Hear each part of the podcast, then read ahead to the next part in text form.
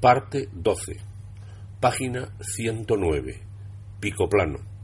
Era tan viejo que nadie le había visto nunca de otro aspecto que el de ahora. Parecía uno de esos patriarcas húngaros de foscos bigotes y cuello de toro que gobiernan circos ambulantes y enseñan a las cabras y a los caballos a dar saltos gimnásticos y a los osos a bailar al son de los panderos de la tribu. Sin embargo, ni era gitano, ni húngaro, ni siquiera de Villamanrique o de Andalcázar había nacido allí, en el mismo pueblo, de una familia afincada en él desde siempre, tal vez desde el tiempo de los moros, fecha tan antigua que más allá de ella no había para Picoplano otro tiempo que el del paraíso terrenal y la creación del mundo. Llamó con el grueso aldabón que él mismo había fundido cuarenta años antes, todavía en vida de su padre, el maestro herrero más famoso de la comarca. Un ataque de tos le atenazó el pecho y le amenazó de ahogo. Cuando tía Cecilia abrió la puerta, le encontró casi congestionado, roja la cara, hinchados los ojos, babeante la boca. Gruesas lágrimas le corrían por las mejillas y un ronquido violento le escarbaba en la garganta con un esputo hondo que no quería salir. Con la cabeza, mientras el ataque cediese y le dejase hablar, hizo señas a tía Cecilia de que esperara con paciencia. Me ahogo, dijo al fin, Será de las malas ideas que has tenido siempre. No me saques los colores, Cecilia, que sabes que soy un santo del cielo. Pregúntaselo a tu hermano Juan. Buen notario. Ella delante y el detrás entraron en la cocina. Daniel y Diego se levantaron para saludarle. El muchacho estrechó aquellas manos enormes, grandes, duras y peludas, como deben ser las manos de los grandes gorilas. Del apretón sacó la suya dolorida, magullada casi. ¡Qué bestia! pensó para sus adentros. Luego se arrepintió de su pensamiento. A lo mejor es otro de mis tíos o parientes de cualquier grado. Picoplano se sentó sin muchas ceremonias y en voz baja, como si temiera despertar a alguien, preguntó ¿Y abuelo Juan? Va mejor. Me dijeron que estaba muy malito. Así, así. Luego se dirigió directamente a Daniel. Y tú has tenido que venir deprisa, ¿verdad? Sí, me avisaron y vine enseguida, como es natural. Este es hijo tuyo, claro. Sí, es mi hijo Diego. ¿Estudiante? Estudia para médico. Picoplano tuvo otro acceso de tos. Daniel le sentó en una silla junto a la pared le echó la cabeza atrás y ayudándose con una cuchara, la linterna de su botiquín portátil y el fonendoscopio, estuvo reconociendo a Picoplano, allí, en la cocina, al calor de la lumbre, como debieron reconocer a sus enfermos los físicos medievales cuando llegaran a los pueblos y aldeas y castillos, haciendo el recorrido de siempre o pasando una sola vez, sin rumbo fijo. Bebe usted demasiado. Pero si apenas lo pruebo, hijo. Hay que beber menos lo de siempre. Para decirme eso no es preciso ser médico de Madrid. Don Miguel me lo dice cada día y además me prohíbe fumar, comer carnes y esto y lo otro y lo demás allá. ¿No dicen que hay tantos medicamentos nuevos? ¿Por qué no cambiáis los médicos de programa? Siempre lo mismo. No haga usted, no coma usted, no beba usted, no fume usted. Diego se divertía con la retaíla del viejo. Daniel le hizo a picoplano una receta, pero ya que la había firmado la rompió. Diego miró a su padre como preguntándole la razón de aquello tan extraño. Daniel le contestó indirectamente, hablando para el propio enfermo. Le iba a recetar unas cosas que hay ahora que van muy bien para esto que tiene usted, pero he roto la receta. Si se enteraran en Madrid, mis compañeros me apedreaban. ¿Qué edad tiene usted? Ochenta y siete años. Pues siga este plan. Coma, beba, fume y haga lo que le venga en gana, pero con moderación. Si usted lo hace todo con prudencia, tardará en morirse el mismo tiempo que tardaría tomando mis medicinas y absteniéndose de cuanto le gusta. Pero por favor, no le diga a nadie que esto se lo he aconsejado yo. No se lo diré a nadie, hijo. Para corroborar su decisión de seguir al pie de la letra el heterodoxo consejo de Daniel, el viejo pico plano se metió entre pecho y espalda el contenido de un vaso de los de agua lleno de vino, y empezó a masticar despacio, porque casi no tenía dientes, una buena aceituna mientras preparaba para tomarlos a continuación, pedazo de pan y un trozo de chorizo que tía Cecilia le partía en pedacitos muy pequeños. Diego estaba allí como soñando. Era un clima, un ambiente, un aire casero que le resultaba extraño, lejano y desde luego ajeno. Sin embargo, Daniel iba siendo ganado por el clima y empezaba a encontrarse a gusto y en su salsa en aquella cocina.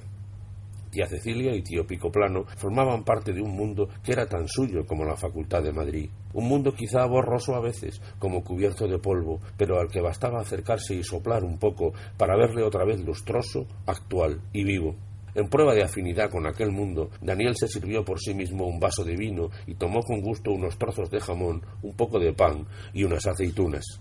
Diego observó con sorpresa y curiosidad que su padre había cogido una a una las aceitunas con las manos y luego se había limpiado ligeramente las yemas de los dedos en un ángulo de su pañuelo. Si lo viera mamá. Hasta cuando rió, una salida ingeniosa de pico plano lo hizo a carcajadas. Si lo viera mamá. Diego recordó, como en una película, las veces que su madre y su padre le habían reprendido. Se ríe con moderación, con mesura, se come despacio, sin hacer ruido con la boca, se toman los alimentos con tenedor o cuchara, jamás con los dedos. Y ahora su padre lo hacía aquí todo al revés. Si lo viera mamá. Pico Plano representaba para Daniel una época lejana pero inolvidable. Viéndole ahora tan viejo como entonces, parecería que no hubiera pasado tanto tiempo. Pero sí, había pasado. Daniel tenía doce años y una hija de Picoplano que murió en olor de juventud y fue llevada al cementerio en ataúd blanco en contra de la opinión de don Cosme, que cedió por lo que cedió y Dios se lo perdonaría luego, también tenía doce años. Daniel trabajaba y estudiaba. Nunca tenía un rato libre. De día y de noche trabajar, estudiar, trabajar, estudiar.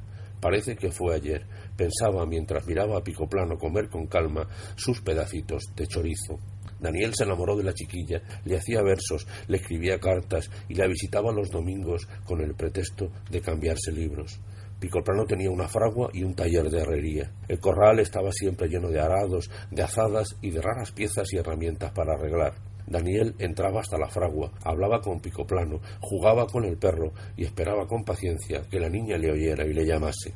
Entonces entraba en la casa, se sentaba junto a la chiquilla, que estaba siempre bordando al sol, y hablaba con ella de minucias. Y de vez en cuando, rojo de emoción y de vergüenza, le leía versos que había hecho durante la semana. Versos que ella se guardaba en el pecho, con cuidado de que Pico Plano no lo advirtiese. Pero la niña se murió.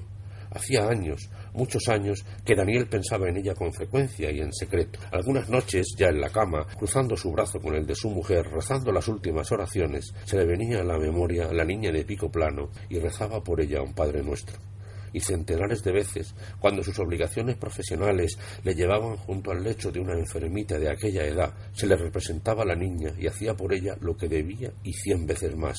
Muchas familias pobres no podían explicarse aquella asiduidad, aquel desprendimiento, aquella preocupación por una enfermita que no iba a poder pagar los elevados honorarios del doctor Fárfola. Y era que la niña enferma se parecía a otra niña muerta en olor de juventud en un pueblo olvidado junto a la fragua de un viejo herrero llamado Picoplano. Nadie sabía de este lejano recuerdo de Daniel, ni siquiera el padre de la niña muerta. ¿Te acuerdas cuando ibas a la fragua a curiosear? Claro que me acuerdo. ¿Te acuerdas del día que te di un azote por romperme el reloj? Claro que me acuerdo. ¿Te acuerdas? Me acuerdo de todo, tío Picoplano, de la fragua, del taller, del azote, del reloj y de su hija. Pobre Santita. Era mi mejor amiga. Quince años tenía cuando murió. Era de mi misma edad. Santita, Santita. Se humedecieron los ojos de Picoplano. Daniel se sintió ganado por el silencio, por la materialidad de los recuerdos. Parecía que iba formándose a su alrededor una tela de araña o un tejido de seda. De todos modos, un capullo iba encerrándole, alejándole del mundo, hundiéndole en otro mundo del que solo se sabe que se despierta siempre en primavera. La noche contribuía a ello. La casa parecía colgada en algún lugar fuera del tiempo y del espacio. La tía Cecilia tomaba junto a la lumbre aspecto de símbolo, toda vestida de negro, con el pañuelo cubriéndole la cabeza y enmarcándole la cara, con las manos escondidas debajo del mantoncillo, los ojos pitañosos casi cerrados, la boca hundida. Han pasado muchos años, dijo de pronto Picoplano. Y muchas cosas, añadió Daniel. Hubo un silencio de casi media hora. Todos parecían pendientes de ver si una rama de olivo que estaba ardiendo se quebraría con estrépito o se consumiría en el aire sin desmoronarse, hecha rama de ceniza caliente, hasta que un soplo de tía Cecilia la derrumbara y la deshiciera. Media hora en la que no se oyó en la casa más que el crujido de la leña que ardía y de vez en cuando uno de esos cien ruidos misteriosos de las casas viejas, que tanto pueden ser de ratones que corren, como de maderas que se pudren, como de ánimas en pena, que vienen a implorar sufragios y a descubrir tesoros. Diego estaba impresionado. Para él todo aquello era muy nuevo. Estaba fuera de su ambiente y de su clima, cada vez que en la camareta sonaba un ruido, un como pasos de persona, un como quejido doliente, sentía que le subía el frío del miedo por la espalda hasta humedecerle el cogote. Tal vez abuelo Juan esté muerto, mientras nosotros estamos aquí tan tranquilos. Tía Cecilia debería saber historias de aparecidos, de ánimas en pena, de tesoros escondidos. Algún día le diré que me los cuente, pero no de noche, pensó enseguida. De pronto tía Cecilia alzó la cabeza y escuchó con atención. Algo que nadie oía llegaba a sus oídos. Se levantó casi de un salto y corrió al cuarto de abuelo Juan. El enfermo se había movido de la cama y solo ella, la tía Cecilia, lo había oído. Ni su padre, que era médico, ni él, que estudiaba para serlo, habían sido capaces de captar aquel leve ruido del movimiento del anciano. Parece que tengan un sexto sentido, pensaba Diego. Abuelo Juan estaba dormido. Tía Cecilia le arregló la ropa de la cama, le cubrió bien hasta la barbilla y le dio un beso en la frente. Había tanta ternura, tanta caridad, tanto amor en aquella escena que Diego se impresionó y se emocionó. Es maravilloso. Con el dedo en los labios, tía Cecilia volvió a la cocina. Casi sin hacer ruido, empezó a poner la mesa. ¿Comeréis aquí, naturalmente? preguntó. Sí, tía Cecilia, respondió Daniel. Picoplano se fue como había venido, casi sin despedirse. Abrazó a Daniel, estrechó la mano de Diego y dio unos golpecitos cariñosos en la espalda a tía Cecilia. Apenas asomó la cara a la calle, le dio otro ataque de tos. No durará mucho, pensó Daniel. La mesa no era como la que ponía en Madrid la sirvienta, ni la comida tampoco.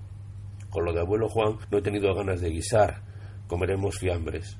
Lo que quieras, tía Cecilia. Y los tres, mano a mano, cerca de la lumbre, en una mesa sin mantel, casi en un solo plato, trozo va y trozo viene, cerca un vaso de vino y una navaja y un pan caliente, comieron en paz y en gracia de Dios. Casi no hablaron. ¿Para qué?